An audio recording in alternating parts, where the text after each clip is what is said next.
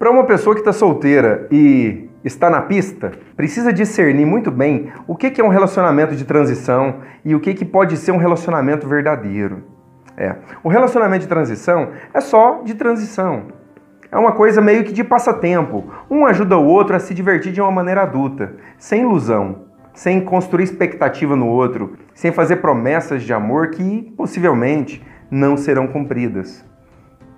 O relacionamento verdadeiro ele pode até acontecer a partir de um relacionamento de transição. E muita gente fala assim: eu não quero um relacionamento de transição na minha vida. Olha, muitas vezes é o que a pessoa precisa, sabia?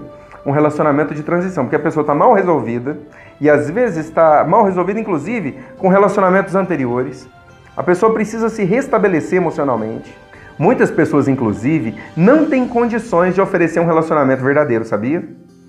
Muitos podem oferecer apenas um relacionamento de transição, porque de alguma forma estão mal resolvidos também com seus passados. Uma pessoa mal resolvida, ela não pode ter expectativa que o outro venha resolver o seu problema, venha curar o seu coração.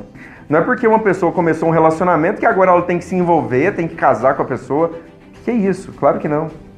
Muitos relacionamentos são apenas passatempos. Passatempos adultos. E para que seja adulto mesmo, não pode ter uma propaganda enganosa, não pode ter uma expectativa colocada em cima da pessoa com quem você está. Um relacionamento de transição ajuda muito as pessoas a se restabelecerem. E eu vou te contar mais uma coisa. Geralmente, quem tem muita aptidão para ter relacionamentos de transição tem uma aptidão muito pequena para ter um relacionamento verdadeiro.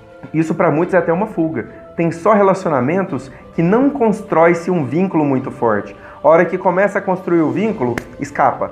A pessoa começa uma outra relação, ainda transitória. Começou a estabelecer um vínculo, escapa. Por quê? Porque o coração muitas vezes está machucado. Ou até porque esse coração dessa pessoa já tem um dono ou já tem uma dona. E muitas das vezes são os pais, donos do coração dos filhos. Isso é péssimo. Uma pessoa que tem o seu coração possuído pela própria mãe ou pelo próprio pai não pode se envolver de forma intensa com outra pessoa. Porque se essa intensidade começar a construir um vínculo, essa pessoa vai naturalmente se afastar de pai, se afastar de mãe e construir um novo ciclo de vida. Que, inclusive, se feito de uma maneira adulta e saudável, é maravilhoso. Relacionamento de transição pode ser uma boa, mas também pode ser uma grande armadilha.